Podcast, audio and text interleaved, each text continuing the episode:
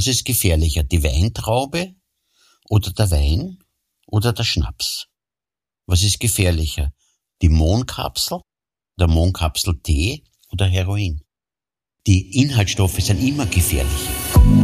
Hallo und herzlich willkommen bei Back End Stage, der Podcast von und mit uns, Miriam Weichselbraun und Tommy Schmiedle. Back, weil Tommy als Autor und Regisseur lieber aus dem Hintergrund agiert und Sendungen kreiert während Miriam als Moderatorin auf der Bühne und vor der Kamera steht. Also sie ist voll Stage. Back and Stage eben. Und weil wir uns gut kennen und uns trotzdem auch mögen, laden wir uns gegenseitig tolle Gäste aus unserem beruflichen Umfeld ein. Einmal er für mich. Und dann wieder sie für mich. Und dann besprechen wir aus ganz verschiedenen Blickwinkeln ein ganz spezielles Thema. Das irgendwie zu unserem Gast passt. So Miriam, der Sommer ist vorbei. Eine neue Staffel von Back and Stage beginnt. Du hast dir deine Bräune aber gut behalten. Ja. So. Also du schaust immer noch aus wie, wie mitten im Urlaub. Ja, nicht politisch, wie du weißt. ja, aber jedenfalls, nein, aber wir haben eine neue Situation bei Back and Stage. Nach zehn Folgen sitzen wir zum ersten Mal gemeinsam in einem Studio mit unserem großartigen Gast. Es ist wie eine Geburt. Ich bin, ich bin total emotional, weil wir haben die ganze erste Staffel getrennt voneinander produziert und es war einigermaßen schwierig manchmal. Mhm, und jetzt technisch. neben dir zu sitzen, also ich, ähm, ich freue mich, ich freue mich einmal, so direkt neben dir zu sein. Dass du dich freust, ist schön. Eigentlich sollten wir darauf anstoßen. Ja, wir stoßen darauf an, aber du willst ja heute nicht, weil wir haben heute eine, äh, ein bestimmtes Thema äh, und da sollten wir jetzt nicht anstoßen, glaube ich. Richtig, es ist leider so, dass wir äh, ein Problem heute ansprechen wollen, das angesprochen gehört. Beziehungsweise wir fragen uns, ist es denn überhaupt ein Problem? Und ab wann? Auch das werden wir hoffentlich heute diskutieren und zwar mit einem Mann, der sich wie kein anderer auskennt. Er ist Universitätsprofessor, Facharzt für Psychiatrie und Neurologie, außerdem der österreichische Präsident der Gesellschaft für Suchtmedizin. Da hast du mir aber einen tollen Gast eingeladen. Ja, und er kennt sich mit dem Thema Alkohol wie kein anderer aus. Er hat nämlich die international anerkannten vier Trinkertypen definiert. Und ich freue mich sehr, dass wir heute Professor Otto Michael Lesch bei uns begrüßen dürfen. Herzlich willkommen. Dankeschön für die Einladung. Danke fürs Kommen. Spannend. Das finde ich wirklich sehr spannend, weil wenn es ums Thema Alkohol gibt, äh, scheiden sich die Geister ja total. Manche sagen, ach, ein Glas zum Anstoßen, das gehört dazu. Andere sagen schon, ein Glas ist zu viel. Ab wann ist man Alkoholikerin oder Alkoholiker? Was ist zu viel, was ist zu wenig? Ist es gesund oder nicht? Da gibt es ja viel zu besprechen, Tommy. Da gibt es wahnsinnig viel zu besprechen und vor allen Dingen auch Tabus zu brechen, ehrlicherweise, weil wir ja quasi irgendwie in einer Alkoholgesellschaft leben. Ist das richtig? Das ist sicher richtig, ja. Es gibt ein sehr schönes Buch vom Daniel Schreiber, das heißt Nüchtern, weiß ob Sie das kennen. Mhm. Das ist ein Journalist, der fünf Jahre jetzt abstinent ist und sich in dem Buch aufregt, wie oft er sich entschuldigen muss, dass er nichts trinkt in der trinkenden Gesellschaft. Warum glauben Sie, ist es so? Warum müssen sich Menschen, die nicht trinken, viel häufiger rechtfertigen als die, die mal über die Stränge schlagen? Weil Trinken ganz einfach ein normales Verhalten in Österreich ist. Mhm. Bei uns ist es einmal die führende Droge, viele, viele Jahre. Denken Sie an die Religionen, an das Einführen, an das Produzieren. Wir waren die größten Bierproduzenten oder Weinproduzenten. Mhm. Das waren die Klöster. Ja. Äh, denken Sie, Heidelberger Universität zum Beispiel würde es nicht geben, äh, wenn die nicht Wein produzieren hätten können. Dort gibt es das größte Weinfass der Welt. Also Tommy Schmiedle. also. also Sie müssen denken, dass, dass, dass Alkohol an sich etwas ist, äh, was ganz einfach innerhalb der Gesellschaft ist, auch eine Riesenbedeutung hat. Wissen Sie zum Beispiel, dass in den Weinanbaugebieten Nordburgenland, Niederösterreich 42 Prozent des äh, Nationalproduktes Alkoholverkauf ist? Also wenn man da Alkohol verbieten würde, würde ich ja Armut machen. Mhm. Verstehen Sie? Also diese Verbietungsgeschichten, das haben wir alles probiert auch in Russland zum Beispiel. Was ist die Folge gewesen? Dass die Leute mehr schwarz gebrannt haben, mehr schlechter Alkohol äh, da war. Und Russland ist das einzige Land, wo die Lebenserwartung in den letzten 20 Jahren nicht gestiegen ist, so wie in Österreich, sondern um 15 Jahren gefallen ist. Während Corona, glaube ich, äh, klingelt es da bei vielen, weil gibt es eigentlich Studien, Tommy, weißt du das? Ich kann mir vorstellen, dass bei vielen während Corona der Alkoholkonsum ganz schön gestiegen ist. Es gibt eine Menge Studien. Die Daten an sich sind nicht sehr gut, mhm. um das klar zu sagen. Mhm. Äh, und vor allem ist die Frage, wann erhebe ich das? Das hat ja nichts mit Corona zu tun, sondern das hat mit den Lockdown-Maßnahmen zu tun. Dass halt viele Leute heim äh, Und die Lockdown-Maßnahmen bewirken ja, dass das, was man braucht, um gesund zu bleiben, nicht gemacht werden kann. Mhm. Was, was muss man machen, um gesund zu sein? Das haben Sie vorher nämlich angesprochen. Sie brauchen die Diversität von psychischen, sozialen und biologischen Kontakten, mhm. damit Ihr Körper sich daran gewöhnt, damit Sie was lernen. Man, man wird umso dümmer, je enger man wird. Verstehen Sie? Ja, voll. Ich glaube auch, wenn man immer nur Output hat die ganze Zeit, aber nie Input, dann hat man irgendwann genau. nichts mehr zu geben genau. und man sitzt genau. so da und ist ein bisschen leer irgendwann einfach. Und kurzfristig, also wenn man so das, sich das anschaut, mit den Maßnahmen nach zwei, drei, vier Monaten, ist der Alkoholkonsum eher gesunken, weil die Leute, Aha. Ja, weil die Leute nicht fortgegangen sind. Klar, die, die sind zu Hause geblieben. Haben, haben das Bier und, weggeschüttet. Und, und, genau. Mhm.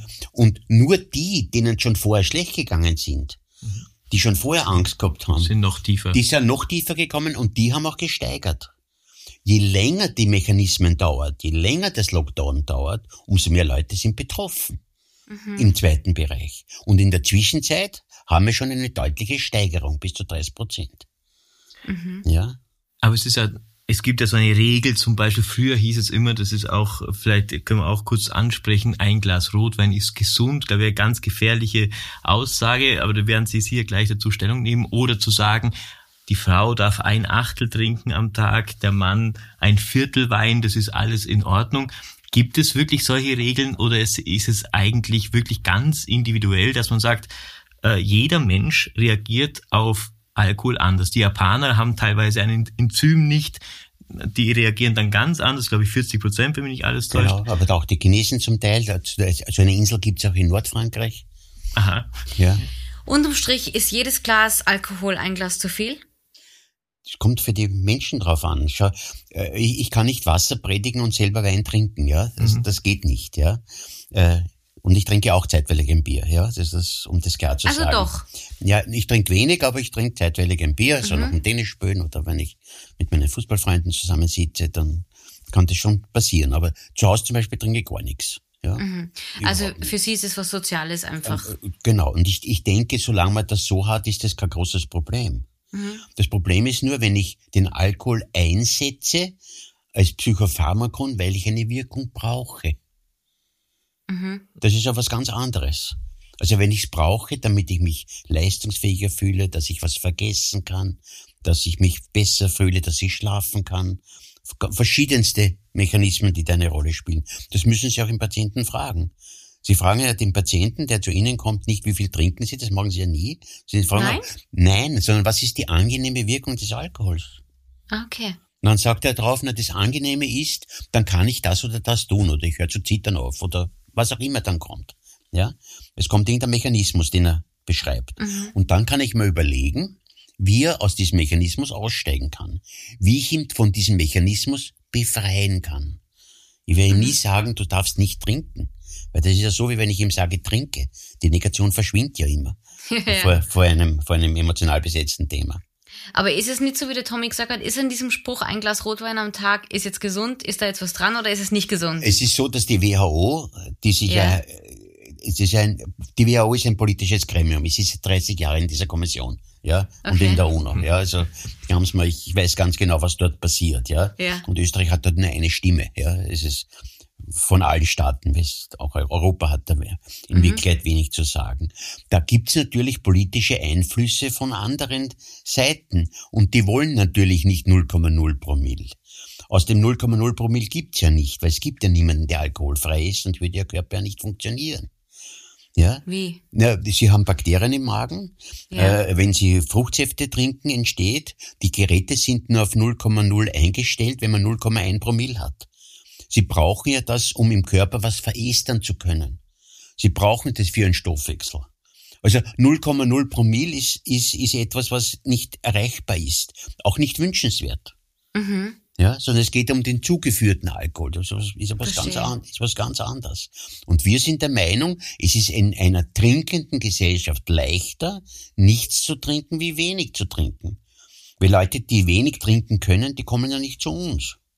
Mhm. Ja, sondern die kommen die das eben nicht zusammenbringen aus verschiedenen Gründen. Ich für mich persönlich muss ganz offen sagen, bin auf dem Land aufgewachsen.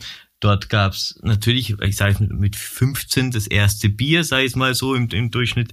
Und dann hat man sich an dieses Alkoholtrinken all, allmählich gewohnt, gewöhnt. Und ich bin in Wirklichkeit eigentlich ganz froh, weil ich habe in meinem Leben noch nie, so war ich hier sitze, irgendeine andere Droge verwendet als Alkohol.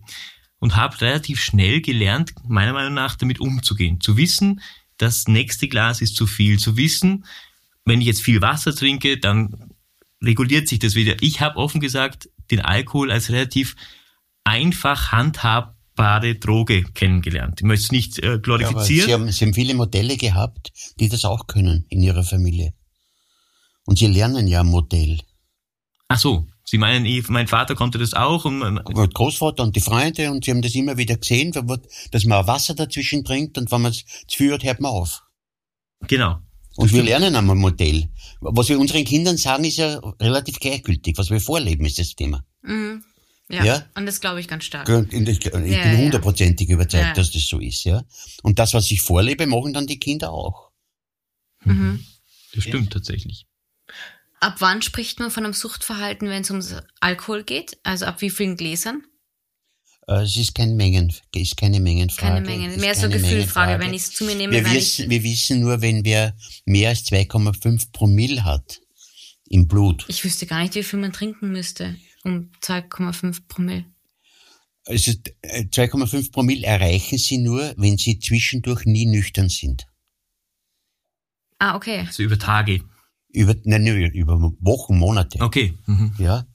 Äh, ja, dann ist man Alkoholikerin oder Alkoholiker. Ja, wir haben deshalb ja in, bei den Führerscheinen ja eingeführt, diese Grenze 0,5 Promille, eher als ungefährlich, 0,8 Promille, somit einmal in einen gewissen Missbrauch mit zwei, drei Bier äh, und dann noch ins Auto gesetzt, mhm. mit wenig Maßnahmen, aber dann mit 1,2 wo man dann nachher schon eine entsprechende Befund von der Verkehrspsychologie und vom Amtsarzt braucht, weil wir wissen, 1,2, das sind schon sechs, acht Viertel Wein. Mhm. Und sich dann ins Auto zu setzen. Und im Augenblick, wo er über 2,5 hat, wissen wir, dass er eine Therapie nachweisen muss. Mhm. Okay, ja, das heißt, also das wäre jetzt eine Mengen. Oh, eine, eine Mengenangabe. Ja. Das heißt, selbst wenn ich, was ich nicht tun werde, wenn ich jetzt 20 Schnäpse trinke, komme ich als äh, Nicht-Alkoholiker nie auf 2,5. Äh, das sind vorher bewusstlos. Aha. Das Gut zu wissen. halt dich an mich, ich bring dich nach Hause. Was, was glauben Sie, was die höchste Wert war, den er gemessen hat bei einem gehenden Patienten? Beim gehenden Patienten, Patienten im Donauspital.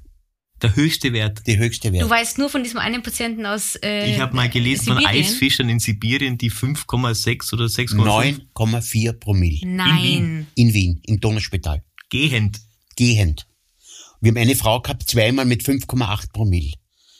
Äh, wir haben heute in den, in den Guidelines, wie man Entzug behandelt, äh, wenn wer kommt und so drei, vier Promille hat, viereinhalb Promille hat, dann braucht man unbedingt Beruhigungsmittel. Das kriegt einen epileptischen Anfall. Mhm. Ja. Okay. Also äh, das gibt schon Richtwerte, diese, diese, der schwere Grad der Intoxikation. Okay, ich meine, das ist jetzt also wirklich ein, ein ganz drastischer Fall, aber ab wann muss ich denn jetzt jemand zu Hause, wenn er sagt, hm, die, die letzte Zeit habe ich schon immer wieder mal was getrunken, ab wann muss man sich denn Sorgen machen, dass man sagt, okay, jetzt steht es an der Kippe, jetzt muss ich aufpassen? Na, Sorgen machen muss man sich dann, wenn der Symptome entwickelt, wo er dann den Alkohol braucht, damit er mit diesen Symptomen klarkommt. Also, dass ich sage, ich, ich, ich, ich kann, komme mit dem, ja, oder ich komme mit dem Alter nicht auch, klar, Also diese innere Unruhe, es stimmt etwas nicht. Mhm. Äh, sie schlafen viel schlechter, sie schwitzen äh, körperlich, es geht einer psychisch schlecht. Sie vermeiden Entscheidungen, sie verschieben Entscheidungen. Mhm. Äh, also es geht alles auf die lange Bank. Verstehen Sie, also es geht nichts weiter mehr. Sie hören auf, mit ihren eigenen Talenten irgendwas zu tun. Sie hören auf, Chor singen oder Fußball spielen, wurscht was, ja. Also, mhm. aber, aber mit ihren eigenen Dingen, die sie gerne tun. Mhm. Dann wird's heikel. Und dann muss man sich eigentlich Sorgen machen, weil sie gerade das Schlafen auch ansprechen. Also ich hätte gern, wenn man mit den Leuten schon früher redet. Mhm.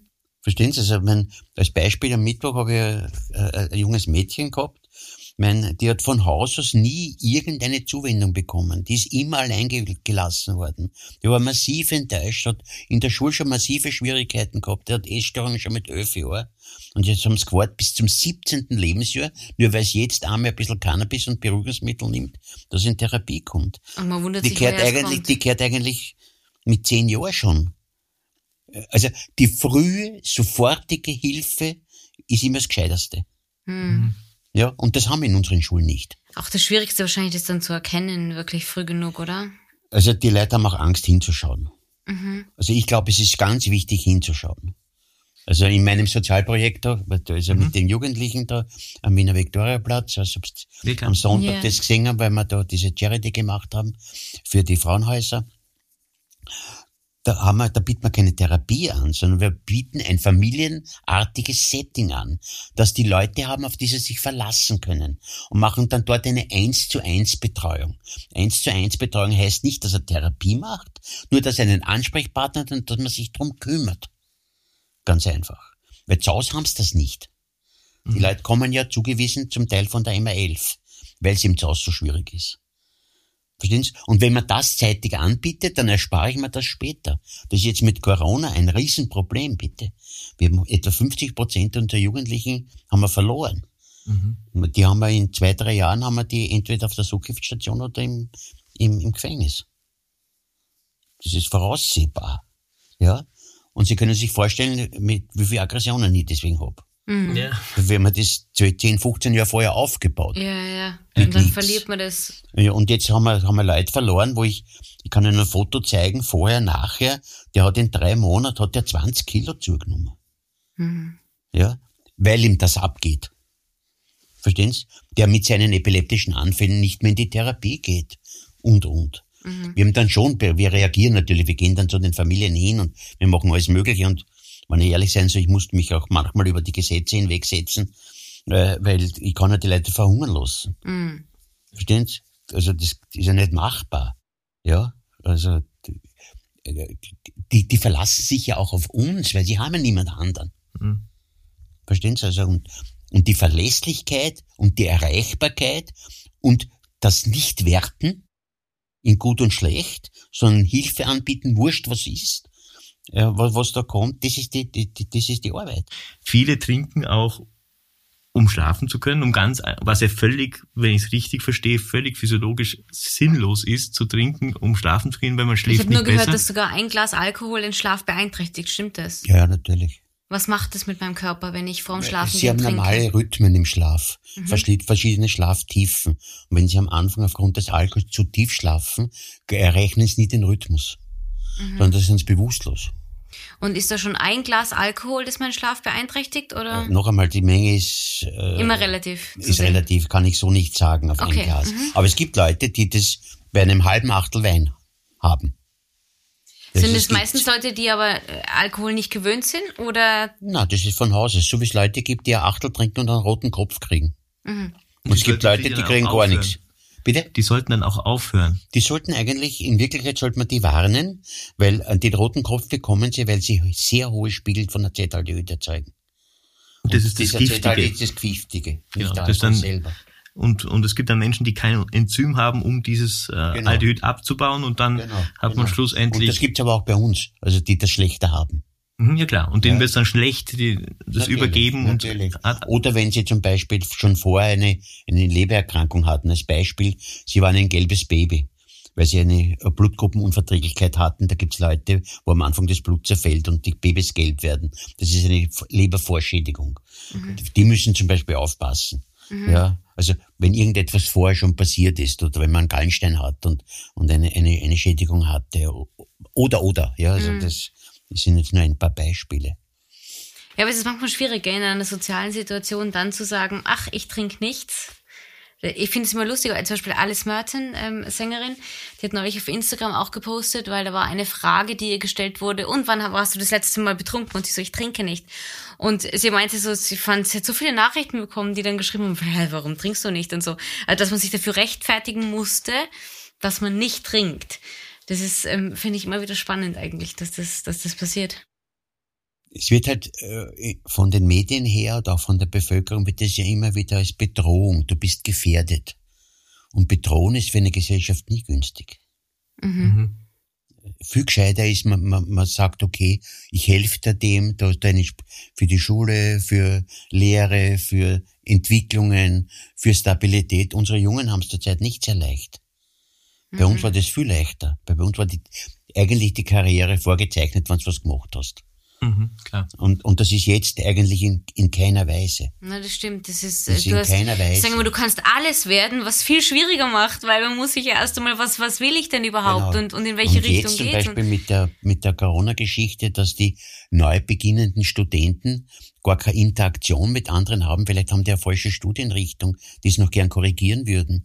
Die brauchen ja die Interaktion da voneinander. verlieren viele jetzt vielleicht auch ein bisschen Zeit. also erst einmal. sie, ich, ich glaube, die da oben haben keine Ahnung, was sie wirklich anstellen. Mhm.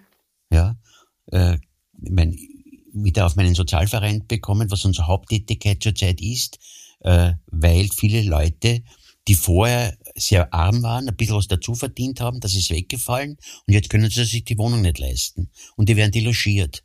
Und dass wir da ihnen finanziell helfen können, dass sie nicht delogiert werden. Mhm. Aber wenn ich jetzt delogiert bin und dann auf der Straße bin, Ja. wie gesagt, ohne Übertreibung, vor 14 Tagen, Frau mit drei unmündigen Kindern auf der Straße delogiert. Ja, Wahnsinn. Ja, da, da muss In irgendwas Österreich. im zwölften Bezirk. Ja, Man glaubt das immer gar nicht, gell, dass das, dass das verstehst in Also, unserem Land eigentlich man- passieren und, darf. Und da kann man nicht zuschauen. Und dort würde ich Hilfe wollen. Mhm. Und zwar nicht irgendwann, sondern sofort.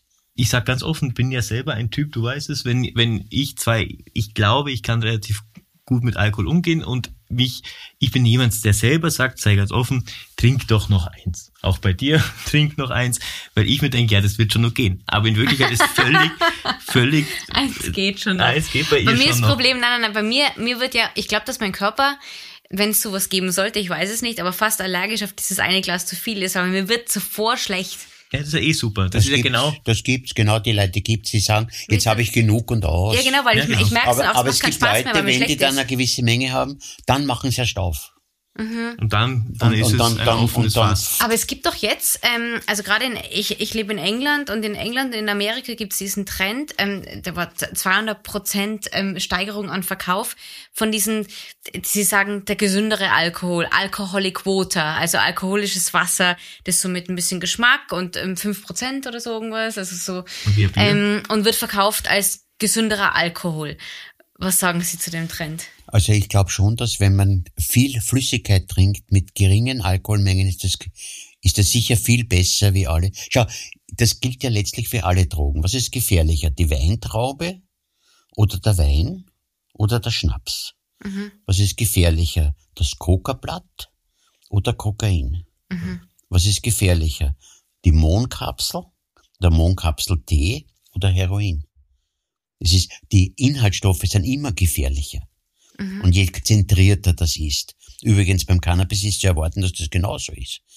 Warum soll das dort anders sein? Die Frage ist nur, welche Pflanzen das ich nehme. Es sind ja 200 verschiedene Pflanzen mit ganz unterschiedlichen Inhaltsstoffen. Aber ich finde, mit so einer Einstellung kann man fast besser durchs Leben kommen, dass man sich immer gefragt, naja, wie zum Beispiel bei einer Diät. Also manche Leute streichen alles auf ihrer Liste, als statt dass sie sich fragen würden, naja, ich habe jetzt die, die, die, die Wahl. Was ist gesünder? Nicht unbedingt, was ist gesund, sondern was ist gesünder zu dem anderen. Und einfach mal diese Wahl zu treffen. Ich glaube, das ist schon mal ein Anfang.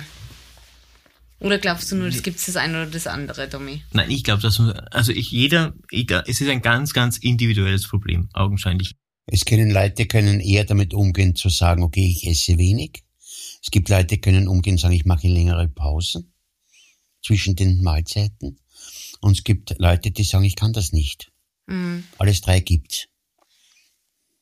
Sie sind ja auch der Präsident der österreichischen äh, Gesellschaft für Suchtmedizin. Und Sucht gibt's, also es gibt in allen Bereichen Sucht. Natürlich. Also ich sage jetzt mal, kann man sagen, wenn jetzt jemand zum Beispiel sich nicht im Zaum halten kann, auch ob Diät oder wie auch immer, es kann ja Fettsucht sein, es kann alles Mögliche sein, Spielsucht, ist der dann grundsätzlich auch für Drogen? Also wenn ich jetzt spielsüchtig bin, bin ich automatisch auch schon gefährdeter, auch alkoholsüchtig zu werden? Natürlich, das Verhalten ist ja das, was Das, das, das ist das Problem. Denn natürlich ist man gefährdeter, ja, äh, für alles andere. Das Problem ist nur, wenn ich alles, was ich äh, zu viel mache, wo ich andere Dinge vernachlässige, ja, können Sie mir jetzt vorwerfen, meine äh, obdachlosen Geschichten, ja, weil meine Frau sagt, warum magst du es dauernd, verstehst du? Also, ich meine, es kommen mal nach Haus zeitweilig, ja. Verstehen Sie? Also, ja, klar, auch mein, eine Sucht quasi. ja, natürlich. Aber positiv. Na, na, positiv, negativ, es macht mir Spaß. Mhm. Ja, und wenn ich jetzt mich hinsetze und Klavier spiele und zwei Stunden Klavier spiele und es macht mir Spaß, bitte, warum soll ich das nicht machen? Ich habe ja nur ein Leben. Ja, klar. Aber ja? also, ja. Nur damit schädigen sie sich halt nicht, sondern damit ja, aber sich man, ja was na, zwei Stunden Klavier spielen ist vielleicht für die Gelenke nicht so angenehm, noch gesund. Oder, für die Nachbarn. Weiß, weiß ich, für die Nachbarn auch nicht, ja. Je nachdem, wie das Level ist. ja, Verstehen Sie, also mein, äh, äh, es ist, schau, das Problem ist immer, wofür verwende ich einen Begriff? Mhm. Wenn ich jetzt definiere Sucht, ja, Definition von der WHO, das ist eine Diagnose, die da drinnen steht, gehört zu den psychiatrischen Erkrankungen, ja. Und das ist die Frage, wofür verwende ich's? Verwende ich's, um Leute auszuschließen? Verwende ich, um Leute zu diskriminieren? Verwende ich's, um ihnen eine Hilfe anbieten zu können, weil ich dafür ihre Geld krieg von der Krankenkasse? Dass ich die Zeit überhaupt mit denen machen kann? Verwende ich's, äh, verwende ich's nur, äh, ja, äh, um mit denen in Kontakt zu treten und dann zu überlegen, was hat er für Persönlichkeitsfaktoren, was hat er für soziales Milieu, äh, wo sind realistisch erreichbare Therapieziele. Dann ist es was ganz anderes. Und in, der, in, der, in dem Klassifikationssystem von der WHO, in der Einleitung, im letzten Satz steht ganz klar drinnen, dass diese Diagnosen nicht für die Therapie zu verwenden sind. Aha sondern das sind Beschreibungen von Häufigkeiten, von Störungen, nicht von Erkrankungen. Ja, um verschiedene Länder besser miteinander vergleichen zu können, um zu wissen, welches Gesundheitssystem ich brauche. Die Biografie, die Psychopathologie, die Frage der sozialen Situation ist ja viel wichtiger als die Frage, welche Kriterien der erfüllt. Das ist das, was Sie sagen, dass hinter jedem Alkoholiker ein Mensch steht und jeder Mensch ist unterschiedlich und deswegen sind Ihre... Und hat auch eine unterschiedliche Biografie natürlich. Und was wir mit der Typologie anregen wollen, mhm. ist ja nur, dass man den Patienten näher anschaut. Weil wenn ich mich um diesen Verlauf kümmere, dann fällt mir ja noch was anderes auf. Und das ist ja wahrscheinlich noch heterogener. Und der Thüringer hat ja das, was den Thüringer kennen wahrscheinlich, der hat ja meine vier Typen gespielt, ja. Es mhm. gibt die Viertel-Liter-Klasse, mhm. hat, hat das geheißt, das Kabarett. Ganz hervorragend, ganz hervorragend hat er das gemacht, ja. Nein, aber das sind natürlich Prototypen. Ja, klar. Und die Prototypen sind natürlich oft auch noch in vielen Dingen unterschiedlich. Hat er einen Partner, hat er keinen Partner?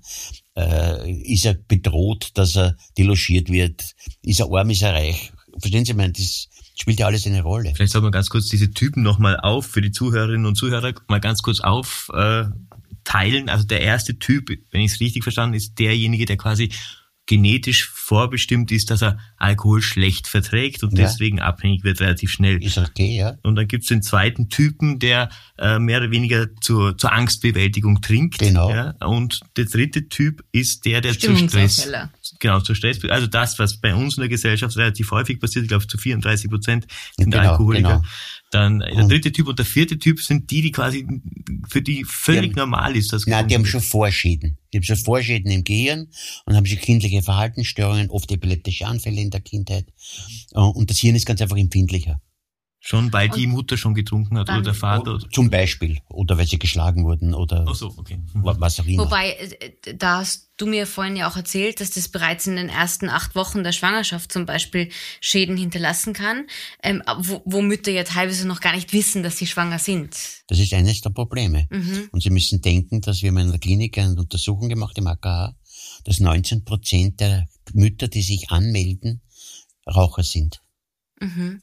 Also, und das Kind hat dann von Haus aus keine Chance. Also keine Chance ist übertrieben, aber mhm. die, die Gefährdung ist viel höher. Also ich, ich unterrichte immer, dass ich sage, bitte in den ersten zwei, drei Monaten der Schwangerschaft keine Medikamente, kein Alkohol, kein aktiv, passiv Tabak. Also da, wo diese, Äh, diese nicht einmal, nicht einmal in Räume gehen, wo es irrsinnig verraucht ist, wo man über Stunden Kölnerinnen äh, zum Beispiel, weil ich das auch gefährlich halte fürs Kind. Wenn du gerade gesagt hast, der vierte Typ ist eigentlich die, die Menschen, die von Haus aus trinken. Ich glaube, da muss man auch nochmal unterscheiden zwischen Ländern, oder? Jetzt zum Beispiel, jetzt lebe ich in England, das ist diese Pubkultur. Da geht man nach der Arbeit ins Pub nebenan. Das ist Teil der ganzen, der ganzen Kultur. Ich glaube, da gibt's auch von Länder, Also, Land zu Land Unterschiede dann nochmal, Ja, oder? aber die Typen gibt's in allen Ländern. Äh, also wir haben praktisch, nicht, aus allen, aber sagen wir aus 50 Ländern in etwa, haben wir Studien, die die Typen beschrieben haben und die dann Interventionsstudien gemacht haben. Der Jonathan Schick zum Beispiel in Edinburgh mit der Frage, welche Untergruppe spricht auf Antabusan, also auf diese Unverträglichkeitsbille. Äh, dann die Amerikaner mit Naltrexon zum Beispiel äh, und und, also äh, Brasilien, Paraguay, Japan. Äh, also es gibt praktisch in allen, in, in vielen Ländern gibt Studien damit. Also geben tut's die schon. Die Häufigkeiten der Typen sind in den Ländern unter Umständen verschieden. Ja, wobei es eher so ist, dass dort, wo die die Kulturen sehr stark sind. Nicht, England unterscheidet sich von uns nicht sehr. Ja, aber Saudi-Arabien zum Beispiel unterscheidet sich, der Iran unterscheidet sich. Ja, äh, da scheint Religionsthema, logisch, der ja, das- Alkohol quasi. Ja, auch, auch die Sozialisation Mhm. der Leute und auch der Frauen. Aber zum Runterbrechen, sagen wir mal, auf Europa. Es gibt ja auch bei uns unterschiedliches Suchtverhalten, sage ich mal. Und also ich glaube, Österreich, Deutschland gehört zu den Alkoholmissbrauchsländern, also wo wirklich viel getrunken wird. Aber dann wird ja auch intern dann wieder Bier, Wein, Schnaps ist ja auch eine Unterscheidung. Ich glaube, also gerade die baltischen Staaten sind ja sehr stark mit Schnaps und auch die Russen logischerweise. Aber und wir trinken sehr viel Bier und sehr viel Wein. Ich glaube, viele trinken, sie trinken nur wirklich viel, wenn sie so harte Sachen wie Schnaps oder sonstige Das ist im Norden so. Im Norden. Das ist im Süden nicht so. Stimmt. Im, Im Norden ist es viel mehr so, dass die Leute Persönlichkeitsprobleme haben und dann massiv trinken, weil sie ja rauschig sein möchten. Im Süden ist es so, dass die Leute gewohnt sind, regelmäßig zu trinken, trinken auch Wasser daneben und da gibt es ein paar, die das mit der Leber nicht vertragen. Woran bildet sich das dann ab? Im Norden ist die Therapie von Alkoholabhängigen in psychiatrischer Hand. Im Süden ist es, sind es Internisten. Ah, ah, Also das ist ja in, spannend. in Italien zum Beispiel, ja, also der Professor Adorator ist der Chef äh, der internen Abteilung der Katholischen Universität in Rom. Ja, das ist der führende Suchtspezialist für, für Italien. Äh, in, in, Spanien ist es genauso, in der Musas in, in Griechenland. Ja, äh, also die haben eine andere Sichtweise, die wollen Folgeschäden verhindern. Da geht's mehr um Menge, um die Frage Empfindlichkeit körperlich. Während dem Norden überlegen sie, was mache ich? Und in Schweden zum Beispiel war das Problem, dass die diesen Holzschnaps getrunken haben. In den Riesendosen. Selber dann und dann für EPA-Anfälle dann geben und alles mögliche an Dingen. Und das Boat-Drinking im Norden, ja, also zwischen, äh, zwischen Malmö und, und Petersburg mit dem Schiff, mit der Fähre hin und her fahren und zweimal besoffen sein und zweimal ent, entgiftet werden. Wenn Sie sich zum Beispiel die Unfallzahlen anschauen, im Süden sind die über das Woche verteilt. Im Norden ist es immer nur Freitag, Samstag, Sonntag.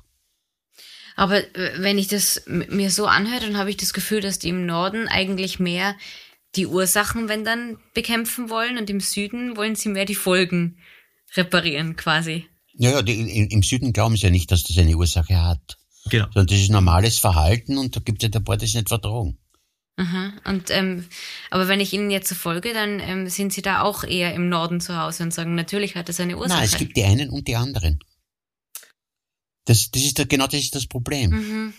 Ja, die Frage ist immer, wenn Sie zum Beispiel nachschauen, die Häufigkeit dieser Typen auf einer Gastroenterologie Mhm. oder auf einer Kardiologie oder auf einer Psychiatrie, dann finden Sie ganz unterschiedliche Häufigkeiten. Das muss sich ja nur bei uns anschauen. Wir trinken ja auch nicht immer aus denselben Gründen. Manchmal haben wir eine Geburtstagsfeier und stoßen an und sagen alles Gute. Und manchmal geht's einem wirklich schlecht und sagt, "Mei, ich trinke jetzt ein Glas Wein. Das ist ja in einer Person sind die Gründe ja manchmal schon so unterschiedlich, dass man das natürlich nicht über einen Kamm scheren kann. Das macht total Sinn. Wenn das schon bei einer Person so ist. Schau, wenn man wenn ich wo anrufe und frage, was hat denn der? Und da sagt man, das ist eine Alkoholabhängige oder ein Alkoholabhängiger. Ja. Dann sage ich ihm, also Sie wollen mir nicht erzählen, was er hat. Mhm. Also für Sie ist das keine Krankheit. Äh, Nein, nein, für mich ist das viel zu wenig Information, um Ja, zu wissen, was ich zu tun habe. Mhm. Ich möchte wissen, was er Persönlichkeitsmerkmale hat, was Ja, hat er für, für eine, eine Stress, äh, Bearbeitung, ja. Äh, ist er, ist er wer, der, der sich mit, mit, mit, mit Aufgaben auseinandersetzt? Ist es einer, der eher abwehrt? Also, äh, Kommunikationsstile, Mhm. das interessiert mich. Verstehen Sie? Es geht um die Verbesserung der Kompetenz, den Lebensstil zu ändern. Mhm. Mhm. Es geht nicht um die Sucht. Verstehen Sie? Das, das kommt jetzt raus. glauben Sie, dass ähm, man sagt ja immer, ach, wenn der selber das Problem nicht erkennt, dann kann ihm nicht geholfen werden. Das ist bei fast allen so, das ist eben die erste Aufgabe, die man hat. Und die geht letztlich erst das über Vertrauen, über eine Interaktion und auf dieser Interaktion dann aufgepfropft, ganz einfach mit der richtigen Sprache, so dass keine Wertigkeiten drinnen sind, Mhm. ihm klar zu machen oder mit ihm gemeinsam zu besprechen, was er verbessern könnte, damit seine Qualität besser ist. Weil oft werden ja die Leute abgegeben, also die Frau bringt den Mann und sagt, bitte reparieren Sie den, weil der sauft so viel. Oder die Mutter bringt die Tochter, oder verstehen Sie, also meine, im Sinne von so wie zum Mechaniker, ja, richten Sie den her. Und, und das, ist ja, das, das ist ja etwas, wo ganz klar ist, dass am Anfang geht es darum, überhaupt einen Motivationsschritt zu erzeugen. Das kann man aber. Und also wenn ich ehrlich sage, also ich erlebe das ganz selten, dass das nicht funktioniert. Mhm. Also ganz selten. Das dauert nur oft. Sind Sie jemals, das ist ja vielleicht eine total äh, blöde Frage, aber sind Sie jemals mit einem Patienten auf ein Bier gegangen? Ja. Ungern, aber ja. Also, ich, ich, schau, das Problem ist, ich habe viele Patienten, die viele Jahre bei mir sind, Mhm. Die ich, die ich wirklich gut kenne. Ja. Und da gibt es eine kleine Gruppe, mit der fahre ich sogar in Urlaub. Ja. Und das sind nämlich irrsinnig liebe Leute, ja, so, um das klar zu sagen, ja. Und die auch normal nichts trinken, ja. Und wenn dann, ich, wenn ich mit denen in Urlaub bin, ziehe ich eigentlich ein, wenn irgendeine Situation ist und ich was trinken möchte, wo ich nichts trinken soll. Mhm. Verstehen Sie? Also, Ja, klar. Äh, weil, weil das ist mir schon wichtig, dass das, was ich mache, wirklich das ist, was ich denke. Nicht was vormache. Mhm. Also Das sind wir überzeugt. wieder bei der Kindererziehung äh, auch. ja, Entweder ja, ich genau, mach's nein, selber und leb's nein. vor oder. Schau, wenn ich da sitze und Sie haben nicht das Gefühl, dass das, was ich sage, das ist, was ich denke, was, was mein Bauchgefühl da ist, dann ist das aufgesetzt. Mhm. Und das funktioniert überhaupt nicht. Und vor allem bei einem, der empfindlich ist, äh, äh, bei, beim Hund, ja, Mhm. der merkt es sofort, wenn sie es aufsetzen. Na klar. Ja, und das ist bei einem, so einem, einem psychischen Menschen genau das Gleiche. Ja, also äh, ich normalerweise natürlich, wenn ich Therapie mache oder so, ich will auch keinen Alkohol geschenkt bekommen, was schwierig ist, weil dann kriegt man, was weiß ich, Proponieren und so Zeug, ja. Verstehen Sie, ich meine, viele Patienten bringen jetzt Blumen für meine Frau, wenn sie kommen und so, das ist auch okay, aber es ist schwierig, ja, also da- das will ich nicht. Man, es ist schon eine klare Meinung. Da muss ich einen Patienten sehr, sehr lange kennen. Mhm. Ich habe ein paar Patienten, also ein paar Patienten, eine Menge Patienten, wo ich so Regeln eingeführt habe. Mhm. Also Regeln zum Beispiel, wenn er in Wien ist, trinkt er nichts. Aha.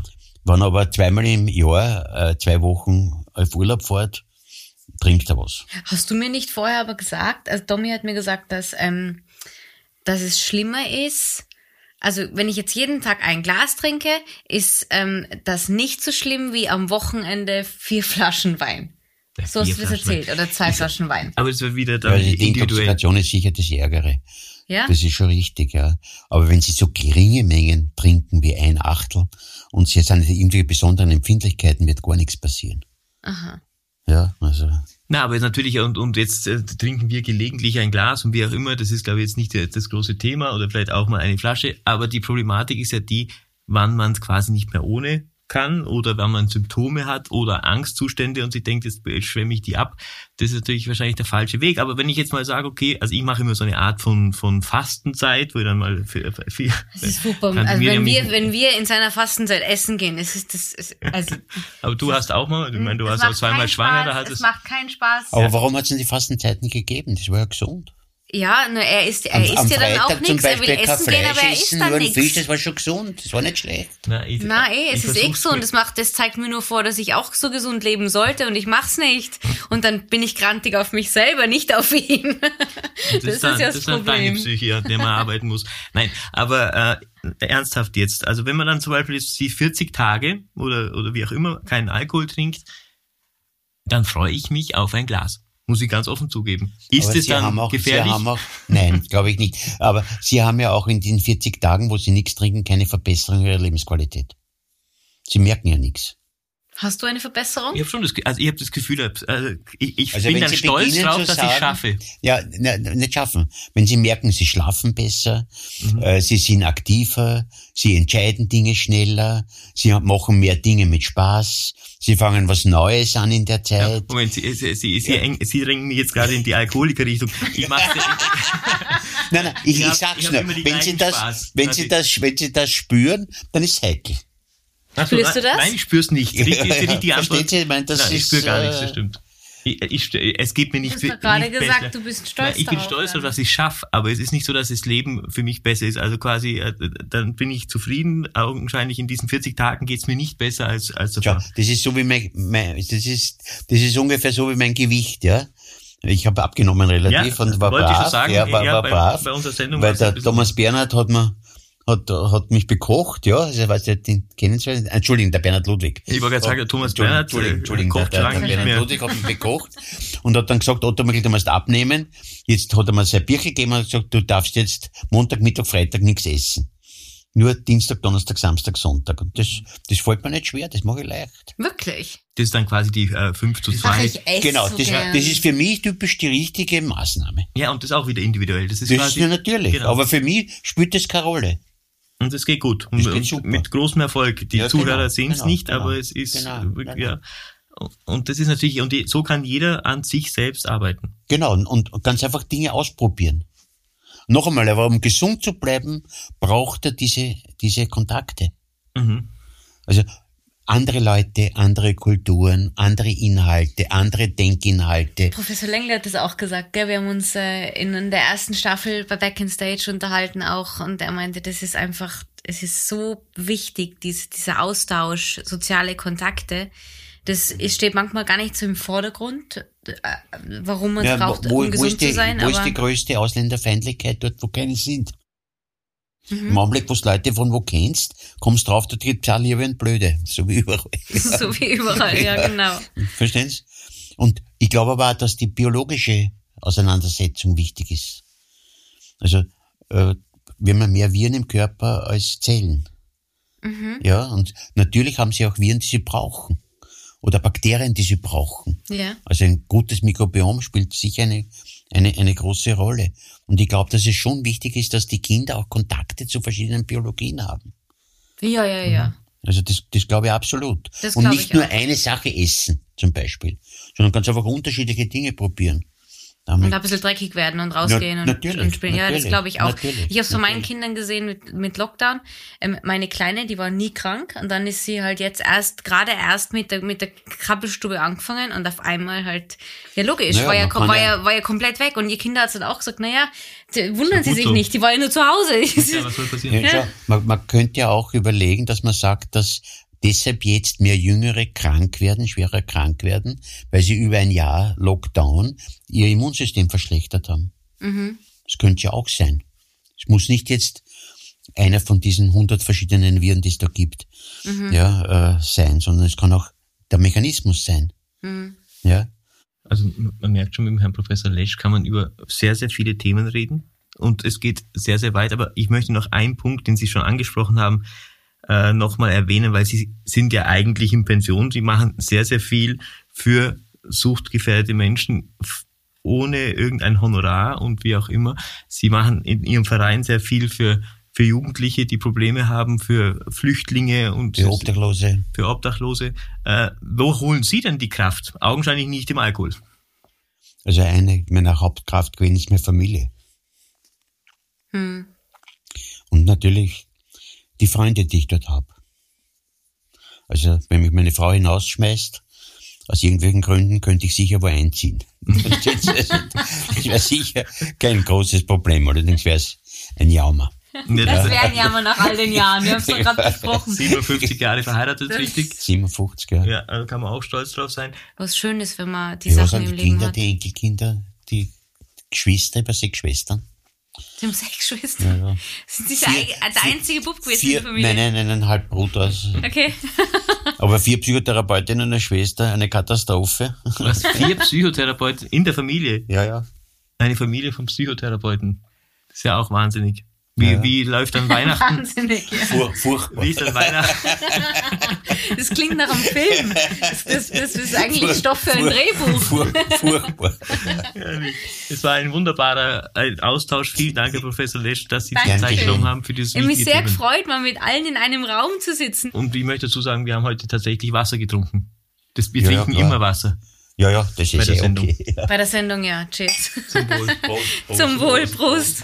Und ja, Tommy, vielen Aufs Dank. Gelingen, aufs ja, Gelingen. aufs Gelingen. London.